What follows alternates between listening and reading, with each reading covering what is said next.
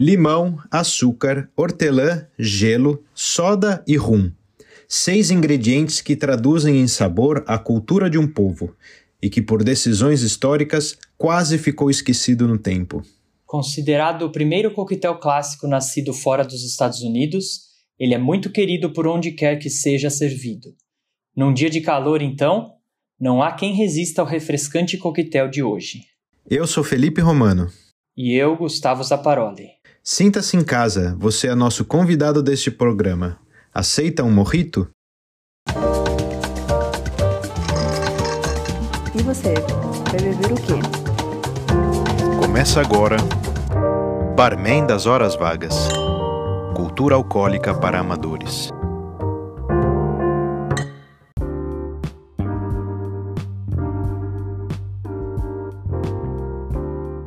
Começando o nosso quarto episódio aqui do Barman das Horas Vagas. Barman das Horas Vagas e Cultura Alcoólica para Amadores. É, tudo bem aí, Zapa? Tudo bom, tudo certo.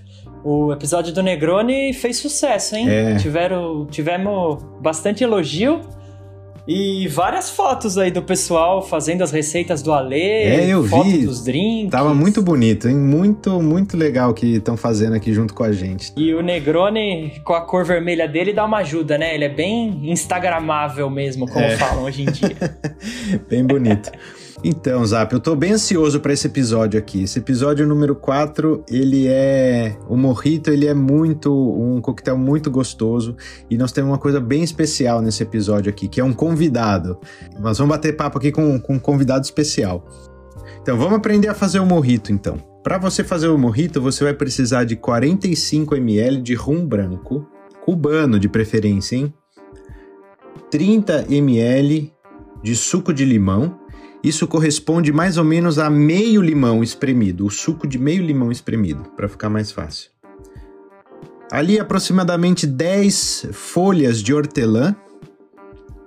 Essas folhas de hortelã é melhor que ela venha no caule, porque você pega um raminho com as folhas de hortelã. E duas colheres de bar, aquela colher ba- bailarina, isso também corresponde a mais ou menos meia colher é, de sopa de açúcar. E para completar o seu morrito, você vai usar água com gás ou soda. Então, agora o preparo, hein? E atenção, atenção, porque aqui o preparo vai falar se ele é um morrito bom ou se ele é um morrito ruim. Tem, tem alguns detalhes aqui que é legal observar. Então, para preparar, você vai misturar então o suco de limão, você vai colocar as folhas de hortelã e o açúcar. E aí aqui vem a parte assim, se errar aqui, errou em tudo, hein? Você vai gentilmente macerar as folhas de hortelã. Só que onde que é o detalhe aqui? Se você apertar demais, né, com aquele socador que a gente prepara caipirinha, né? Se Uhum. Com aquele pilãozinho de coquetel. Se você apertar demais, que, que vai acontecer? Ela vai liberar a clorofila dela e isso é amargo. Você vai destruir o seu morrito. Você vai dar um, um, um gosto vegetal para o seu morrito. Não é isso que a gente quer. Então é gentilmente você vai acordar a menta dentro do seu dentro do seu morrito. Você vai lá ba- bate assim de levinho nela, vai ap- apertando, apertando, apertando, apertando, sem que ela se, se desfaça, sem você destruir a menta, mas que ela libere aquele sabor que a gente conhece. E que é isso, só isso que a gente quer no morrito. E aí, quando o açúcar já se diluiu, você pode colocar então a dose de rum, coloca gelo e completa até ali meio, meio centímetro ali da borda do copo com a sua água com gás. o copo desse drink é algum diferente, algum especial? Então, a gente pode usar esse copo, aquele copo é, longo, alto, né? Chamado copo Collins. Esse copo, ele é o copo tradicional. E é um drink feito no preparado no próprio copo. E para decorar esse coquetel, você pega um raminho desse de, de hortelã, dá umas batidinhas nele assim na mão, como se você estivesse ali acordando o perfume desse hortelã, coloca no copo para decorar com e uma fatia de limão também ali no copo. Sabe o que, que é interessante, Zapa? Essa decoração, ela não serve só para deixar o coquetel bonito, né? ela serve para você começar a degustação do seu coquetel. Porque você vai levar o copo perto do seu nariz. E quando você leva o copo perto do seu nariz, esse aroma entra e ele prepara ali o seu paladar para você degustar. Então ele, é, ele não é só bonito, também tem que ser bonito, porque a gente começa degustando o, o coquetel com os olhos, né? Ela mexe com todos os sentidos. é, então a gente vai desde a visão até da, do nosso tato o tato é, é presente também nesse. Tato? Como assim? O que você tá falando, Romano? É, o tato, né? O tato, sabe? De tocar, né? Como é que a gente, a gente toca? Com que parte do nosso corpo a gente toca a, o, a bebida, né? Com a língua, né? A nossa boca quando a, e o que, que é que provoca na, é, na, gente essa aguça, essa sensação? São as bolinhas ali da água com gás. Isso aí é, ressalta a, a, parte do tato. Mesmo drinks que não tem água com gás, eles também, a gente também trabalha o tato, né? Se você fecha os olhos e toma um suco de laranja, fe, fecha os olhos e toma água, você consegue identificar o que, que é o suco, o que, que é a água. Mesmo uhum. se você não está sentindo o sabor, vamos supor, né, que a gente não conseguisse fazer isso sem sentir o sabor. Você consegue pela textura do, do, líquido. Aqui é a mesma coisa. Essas bolinhas d'água com gás, elas vão trabalhar o tato na hora que a gente tá, tá degustando esse, esse coquetel. E aí existe uma diferença entre essa. A gente já ouviu falar bastante vezes em água tônica. É, agora eu passei a receita, né? Falei da soda e da água com gás, né? Tem uma diferença entre as três. A soda, ela tem sais de sódio e de potássio, ela tem mais elementos ali na, na sua composição. E ela é o, como se fosse o precursor do refrigerante. E aqui a água com gás, ela não tem tantos é, é, elementos, ela é só é carbonatada artificialmente. Tem água que tem gás naturalmente também.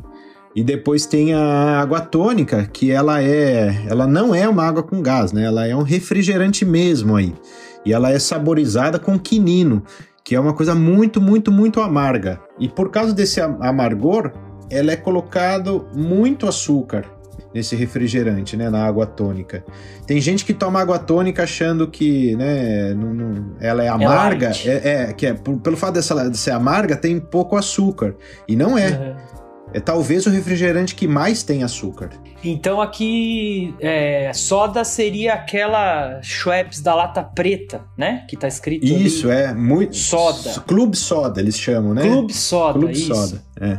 E você percebeu que aqui, pela primeira vez, temos alguns ingredientes que não são alcoólicos, né, na bebida temos que prestar bastante atenção a esses ingredientes na qualidade, né? Você já falou aí do hortelã para retirar direto do, do, do, ramo quando vai pôr no drink. Para ele estar tá fresco, de preferência, se você tem um espaço na sua casa para ter um vasinho de hortelã, seria o ideal. Você colhe na hora, retira as folhinhas e faz o seu drink. É... A hortelã é super tiver... fácil, super fácil de manter e super fácil. Ela cresce que nem erva daninha.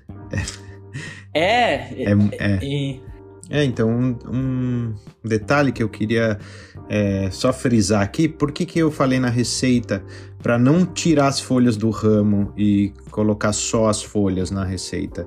Porque, na verdade, uma, o sabor mais é, intenso da menta não está na folha, tá no caule dela.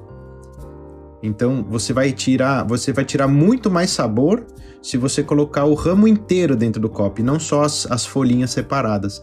E uma coisa também que é legal usar é esse pilãozinho, não aquele que tem pontas afiadas. Usar um de, de base reta, para você não destruir a. Não machucar Não folhas, machucar né? a folha, é.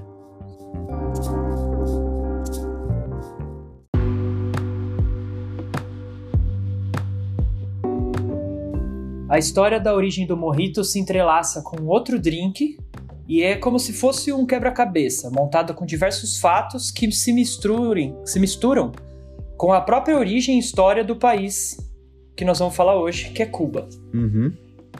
Antes de 1500, as populações que habitavam Cuba e as ilhas do Caribe já utilizavam uma mistura de, de limão, hortelã, conhecida para curar disenteria. É, era um remédio né, deles ali, dos indígenas que já moravam nessa região. É, o hortelã não era bem o hortelã que nós conhecemos hoje, mas era uma, uma, uma erva ali da, do mesmo gênero da família, Assim como a menta, né? Você, inclusive, em algum momento na receita falou de menta, falou de hortelã. É, me confundo é... um pouco. É, podemos considerar a mesma coisa, ainda mais para fazer receita de drink. Dá pra usar menta, dá pra usar hortelã. É, a menta é um pouco mais é... agressiva, né? E essa que tinha lá, na, lá em Cuba era uma outra que é, a, é conhecida lá por eles como erva buena.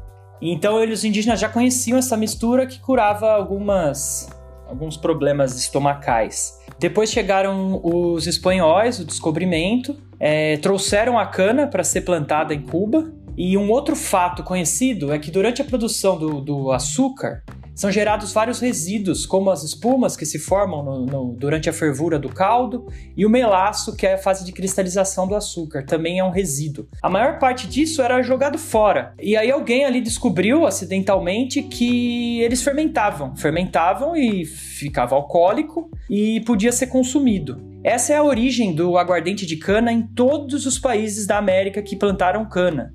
Inclusive a palavra aguardente quer dizer água que queima. E todo mundo que já deu um gole numa, numa pinga sabe do que, do que eu tô falando, né?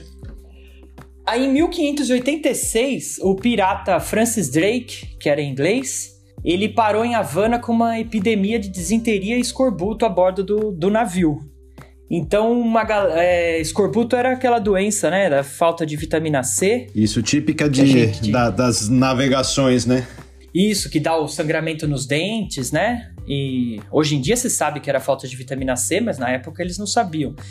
E eles desceram em Havana e os indígenas deram para eles aquele aquele remédio que eles conheciam, que era mistura de limão com, com, com hortelã Uh, os piratas já estavam acostumados a tomar esse aguardente, misturaram e melhoraram. Uhum. Porque além do, do limão e o, e o, hortelã ser bom pro, por causa da vitamina C e pro, e pro estômago, né?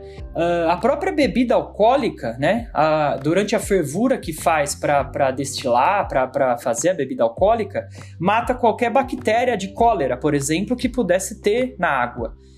Então é muito mais seguro você tomar o álcool numa viagem de navio. Do que água. Né? Por né? mais contraditório claro. que hoje pareça, na época, do que uma água guardada num barril de madeira contaminada que eles iam tomando dias e dias. Então, assim, acredita-se inclusive que, que, que foi isso um dos sucessos do, do, das navegações do, dos ingleses sobre outros, que eles já conheciam essa, esse remedinho aí caseiro que, que no fim deu uma vantagem para eles, morria menos pessoas de, de, de doença. É, o, a gente tem uma versão dessa bebida que você descreveu aí que é feita com gin, que é o gimlet. O gimlet é isso também, com essa origem muito parecida com ela, que é também dos, dos na época das navegações. Das navegações. É, gin com limão. E aí eles se curavam assim. É, essa bebida ficou conhecida como Drake, porque era o modo como os espanhóis chamavam o, o pirata, né? O nome dele Francis Drake. Os espanhóis chamavam ele de Drake, que também quer dizer dragão. É, El Drake. Em espanhol, El Drake. É, porque para os espanhóis ele era um pirata que saqueava cidades, roubava ouro e tudo mais. Para para Inglaterra ele era um corsário, uhum. que é um nome mais bonito de um cara contratado para roubar outras pessoas e trazer dinheiro para a rainha. Mas para os espanhóis ele era o vilão, El Drake. Séculos depois, já na época do colonialismo espanhol em Cuba, já estabilizado, né? Essa bebida, originária ou não do Drac, não, não importa, ela ainda era muito consumida pelos escravos nas plantações de cana, com a mistura do açúcar e hortelã para quebrar o gosto forte do, do rum. E aí que crescia, nas plantações de cana, crescia essa erva buena que eu falei antes, que é um parente uhum. do, do, hortelã. do hortelã. Eles misturavam com o rum, que era produzido ali acidentalmente, e tomavam para aguentar o sol, aguentar a vida de escravo, né? Uhum. Muito legal. É, é aqui que a história dá uma dividida e temos algumas uh, questões diferentes. Uh, o nome Morrito pode ter vindo de uma palavra da cultura afro-americana, ali dos escravos mesmo, e significa encanto ou feitiço, que é morro uhum. a palavra africana para isso, né? E depois vira morrito, como um diminutivo de morro. Sim. É o escritor Ernest Hemingway, que era fanático por morritos, não só por morritos, né? Várias bebidas, nós já falamos dele aqui É, no Dry Martini. Exato. E, e morou em Cuba um tempo. E aí, segundo ele, as histórias dele, né? Ele fala que é aí, daí que veio o nome e que traduz perfeitamente um gole de um morrito, esse feitiço que você que você sente.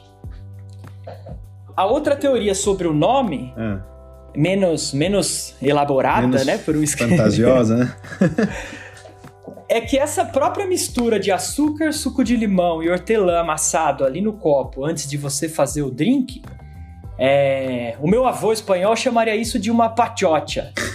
e as crianças acham que falariam uma mistureba. O- os cubanos chamaram de morrito.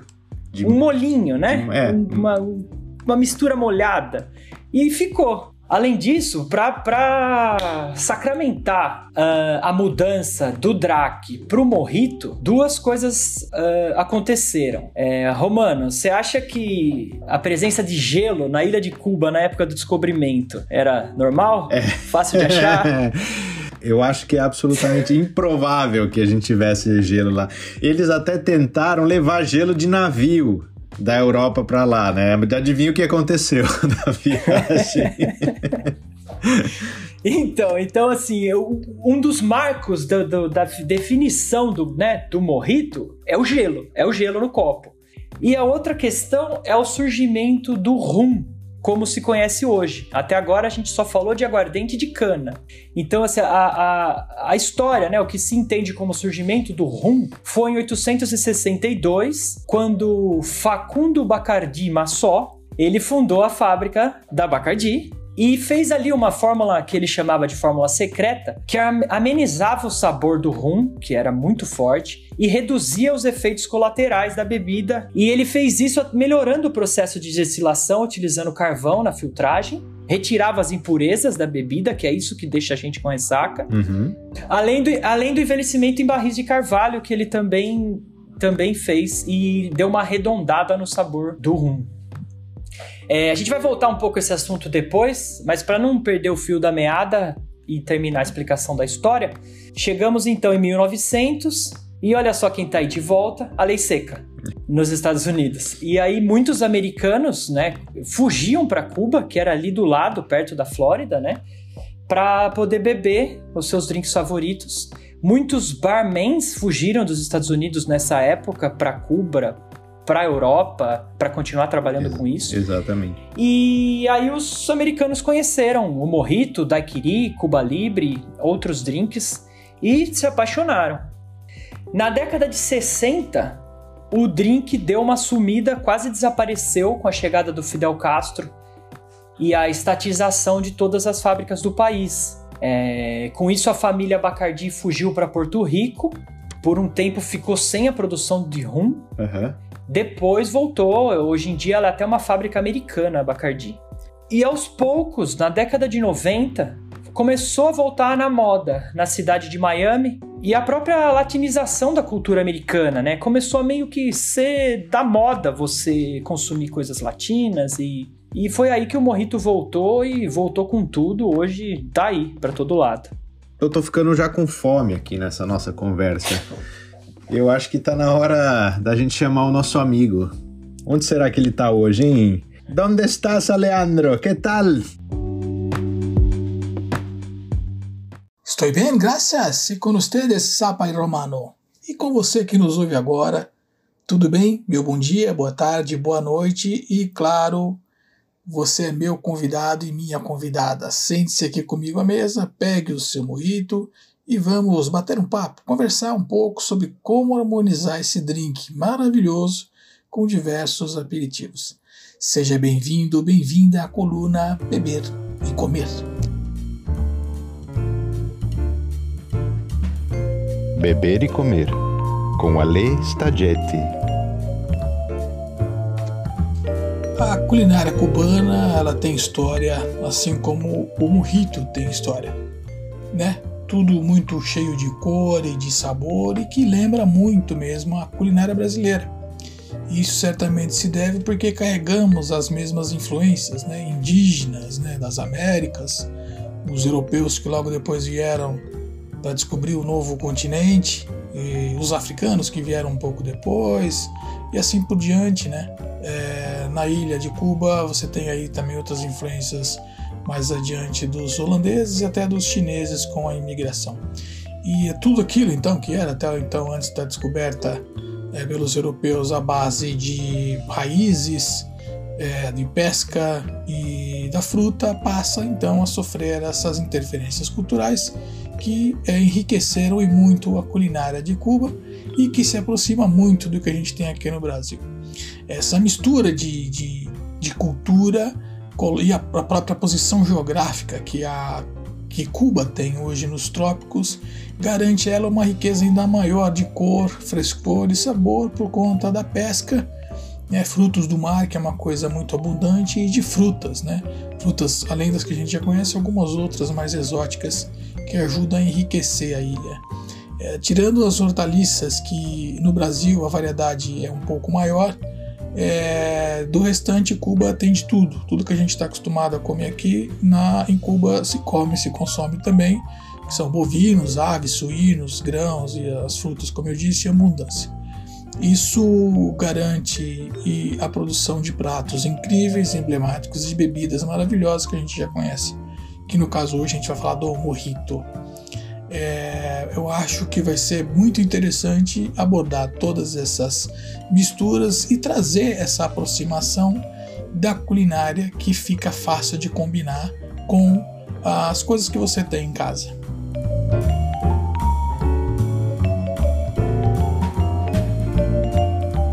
Bora lá, vamos fazer a harmonização, a combinação de aperitivos ou até alguns pratos inspirados na ilha?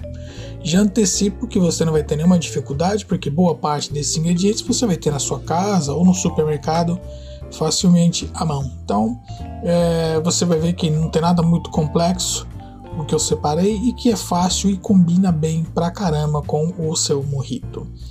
É, aperitivos práticos aí acessíveis, a gente pode citar mandioca frita, chips de banana, torresmo, frango frito, camarão, lula, mariscos, peixes, tudo isso é fácil, próximo e combina com o mojito.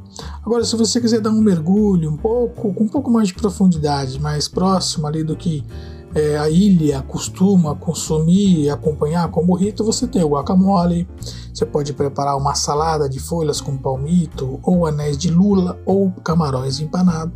Você pode fazer as croquetas de presunto ou de frango. As croquetas são os croquetes.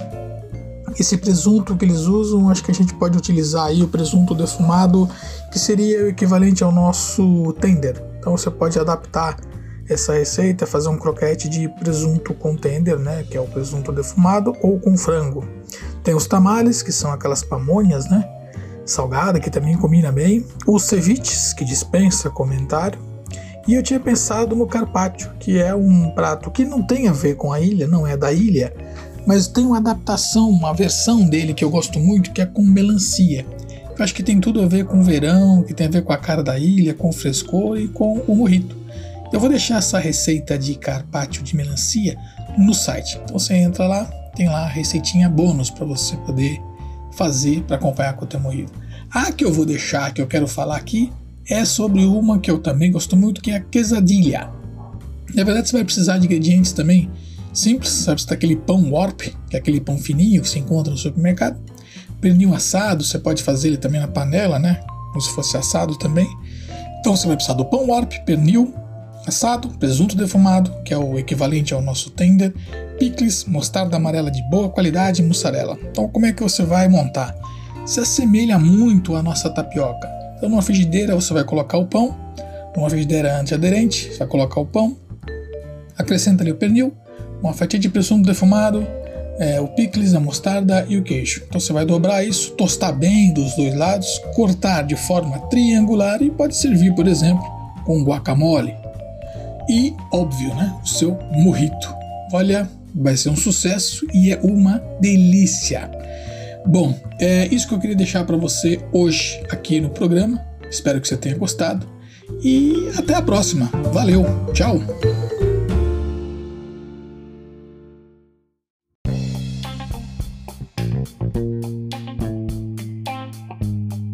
Graças, Ale. Pô, bem legal. É, quesadilha, eu adoro. Com morrito, então, excelente. A gente falou lá no drink que de preferência o morrito se faz com um rum cubano. É mais ou menos a mesma história do Manhattan, que a gente já falou no segundo episódio, que é feito com uísque americano, com bourbon. Se você faz com uísque escocês, é um outro drink.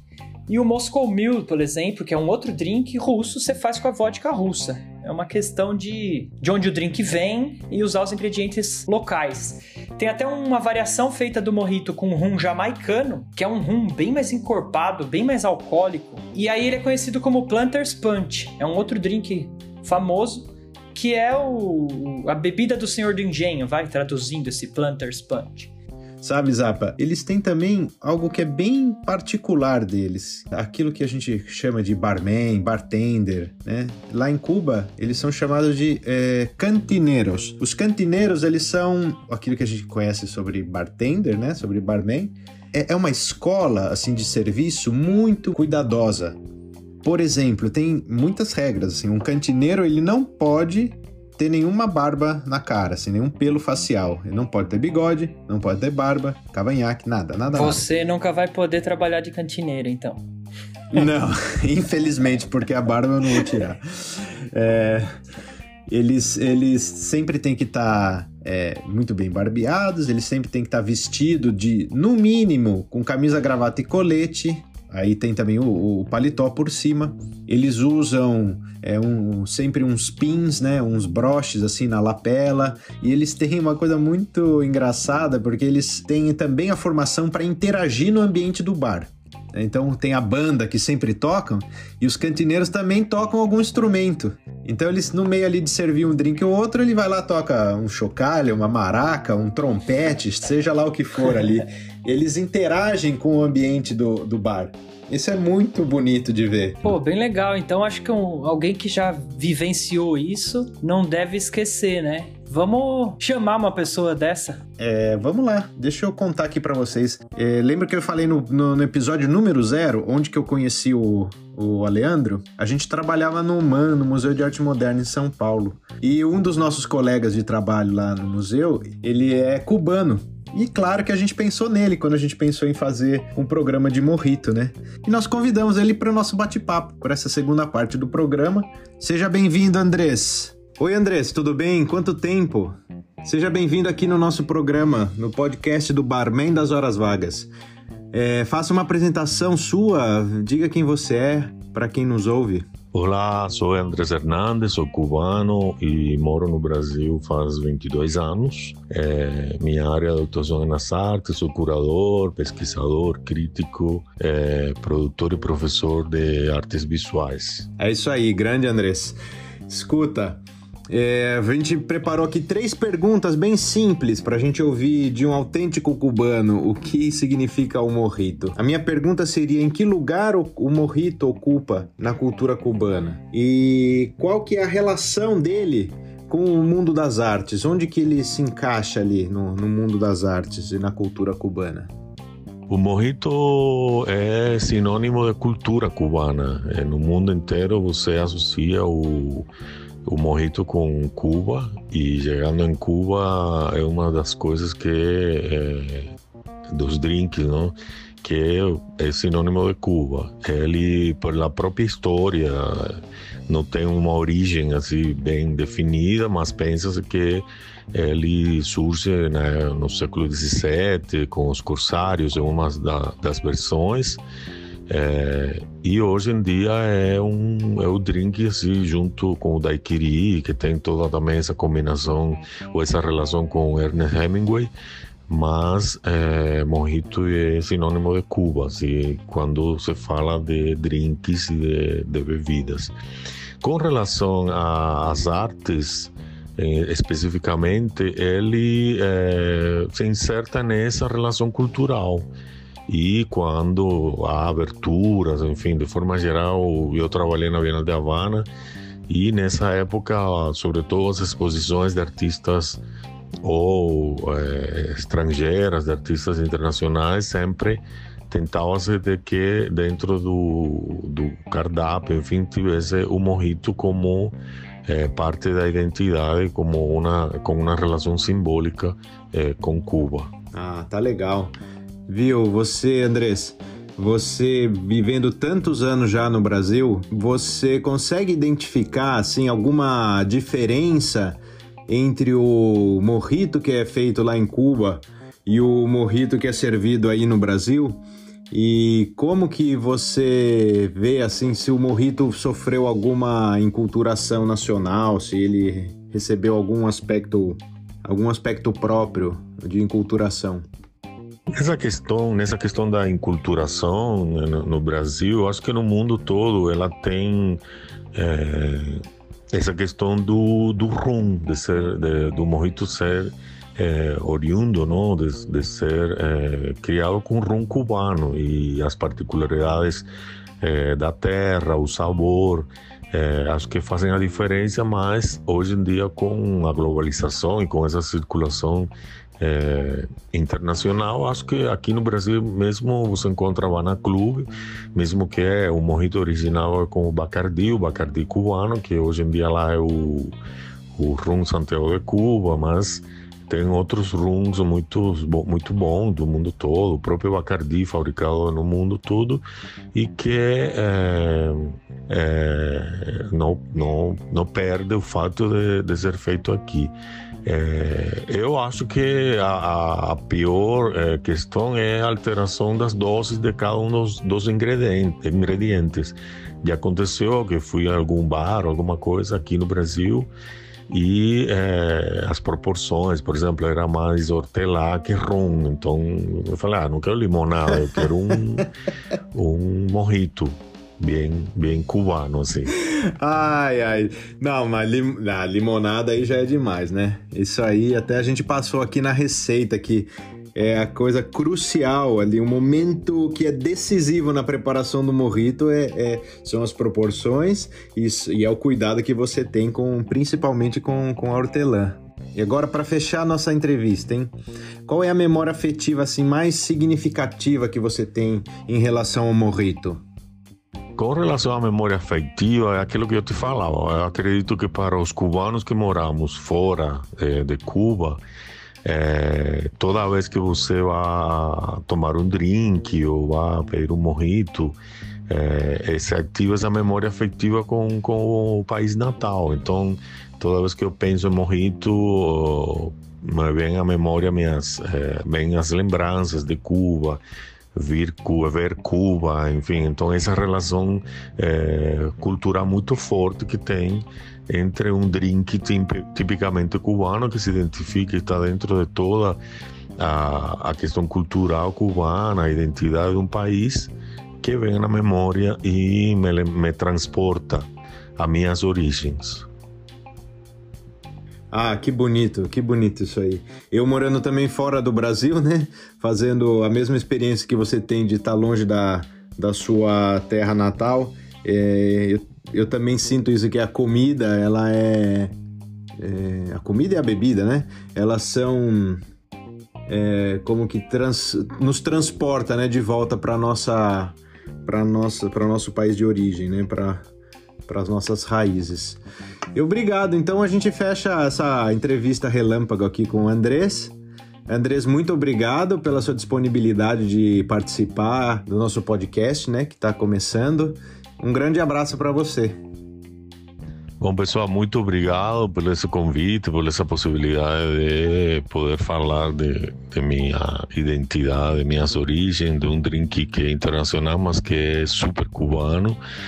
Obrigado ao, ao Romano e ao Alé, meus colegas do MAN de São Paulo, e nessa nova nessa nova perspectiva aí né, de divulgar é, esses drinks, nesse caso vinculado especificamente com a questão cultural é, cubana.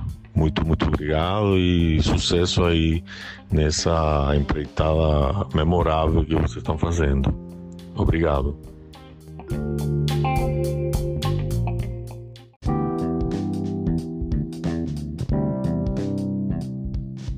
É, então o que o Andrés falou é bem o que a gente tá, né, tentando mostrar nesse, nesse programa desde o começo. É um sinônimo da cultura cubana, é, tanto o morrito quanto o. E como o próprio Hemingway falou, voltando a ele, né, uma citação. Meu morrito em La Bodeguita, meu daiquiri em La Floridita. Ele falava isso bastante, pelo que, pelo que se dizem. São dois restaurantes diferentes, a Bodeguita e a Floridita, em Havana, e que parece que o Hemingway frequentava muito para tomar essas, essas bebidas. Mostrando a identidade de Cuba, né? Ó, tô, aqui você é recebido assim, o morrito, o nosso drink. Acho que é mais ou menos a ligação que nós temos aqui com a caipirinha, né? É, claro. O pessoal de fora, Elas caipirinha, a... Brasil, feijoada, né? É. Mas vamos deixar a cachaça pro. O próximo episódio. próximo episódio. é. Eu tô. Eu, eu queria falar um negócio aqui, Zé, porque pensando nessa origem e né, naquilo que o Andrés também falou, de você ter uma bebida, né, como identidade nacional. Isso acontece também com a comida, né? E um movimento que eu vejo aqui na Dinamarca é que eles estão tentando criar uma nova identidade para a comida, uhum. para colocar uma nova identidade na cozinha dinamarquesa, como é a, co a cozinha nacional. E eu vejo que eu fazia parte de um, de um clube gourmet aqui, que a gente fazia, é, recebia alguns palestrantes e fazia comida junto também e tal. E uma dessas pessoas veio aí, que trabalha até com aqueles com aquele restaurante super renomado que é o Noma. É, que é, é toda a série de, de, de, de, TV aí de comida tem o Noma, tem. É. Tem o Noma, né? É. Então, lá em Copenhague. Ele veio uma moça que trabalha com eles lá para explicar o que seria essa nova comida dinamarquesa. E eu fiquei super incomodado e eu, eu fiquei pensando, refletindo bastante nisso, o que, o que faz uma comida ser é, a comida nacional. E o que eu, a conclusão que eu cheguei ali é, averiguando assim, né, é muito fácil de, de você constatar isso. É só pe pensar o que, que é comida nacional nos países que a gente conhece, que a gente sabe. No Brasil mesmo, feijoada, da onde vem a feijoada e tal. Todas essas, e também já confirmando isso na história do morrito que você contou. Tudo, tudo que é uma coisa que é a identidade de um lugar, ela não é imposta. Não foi alguém que chegou e falou: oh, agora a partir de hoje vocês vão comer feijoada e a feijoada vai ser a, o prato é, nacional. Ela vai surgindo, acho não, que essa é a própria ela definição é, ela é surgindo de cultura, né? É, e da onde ela vem? Ela vem, geralmente, aliás, quase que sempre, dos pobres. Por quê? O que, que acontece? O cara tem necessidade de ser criativo com poucos recursos. Isso vai sendo é, uma coisa que vai passando de um para outro e tal, uma coisa natural mesmo. E aqui, o que, qual que é o problema aqui? Na Dinamarca não tem pobre, digamos, né? Tem gente.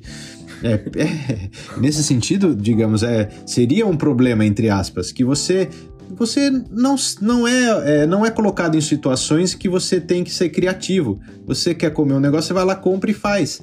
Então não tem, não tem essa, essa, eles e, e essa falta é tão forte, tão forte, estão meio que carentes assim, sabe, de uma é, identidade nacional na gastronomia. Porque o que, que é hoje, digamos, a comida típica daqui? É comida é, o, é o, porco, com a carne de porco, muita batata, comida com bastante gordura, porque isso era, era, era aquilo que eles precisavam para suportar o frio. E agora eles querem colocar uma, uma culinária toda cheia de grãos, cheia de frutinhas vermelhas e tal. Algo muito leve, assim, sabe? Muito leve em comparação. Eles querem tirar essa coisa da gordura. Espuma é, de líquen com ovas de peixe, né? Um negócio que. Quem que come é, isso em casa, assim, né? É.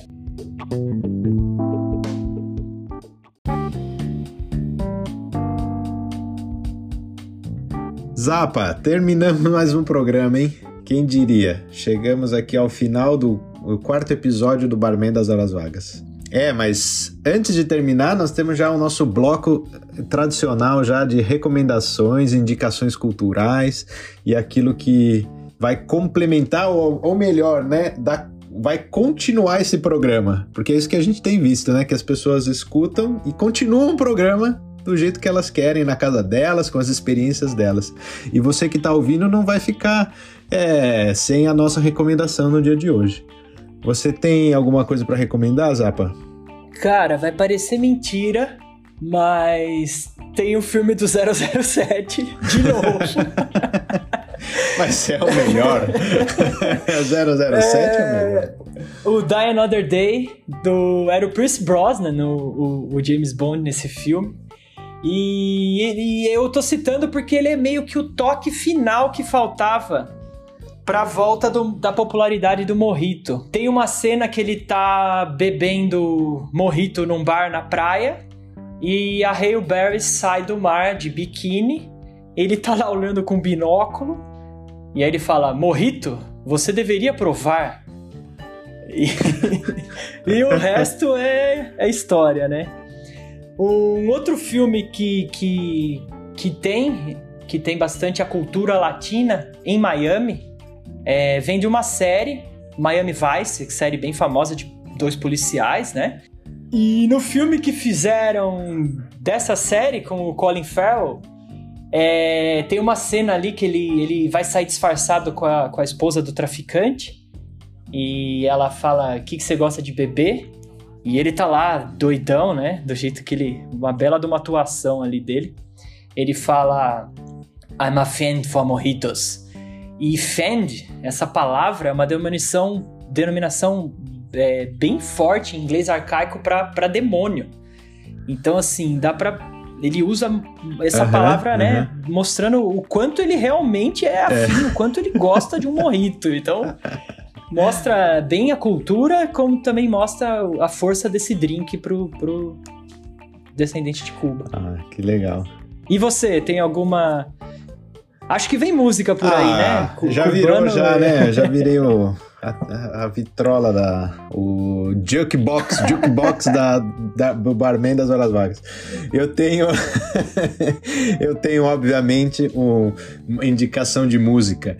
E se você pensou que eu vou indicar Ibrahim Ferrer, errou! Não que eu não goste de Buena Vista Social Club. Eu, eu, o, meu, o, meu, o meu CD já tá furado já, de tanto que eu ouvi. Eu decorei todas as músicas. E não é que eu não tenho nada. Aliás, esse cara é, e todos eles outros da, é, dessa cultura cubana de, de, de, de, música tradicional são excelentes, excelentes. Eu adoro, adoro, adoro. E só que eu queria também trazer algo novo para você que está ouvindo. E essa é uma cantora jovem, uma cantora cubana jovem que chama Daime Arocena. Ela foi indicada a Grammy, eu não, não, me, não me recordo agora se, se ela ganhou, chegou a ganhar não, mas ela, ela já foi indicada a muitos prêmios e é uma cantora que... Ela é, é jovenzinha, assim, não tem, tem menos de 30 anos. E ela é um monstro, um monstro de cantora. E ela mistura é, claro, de novo aqui falando de jazz, né? Ela mistura jazz com música tradicional cubana e, e música africana.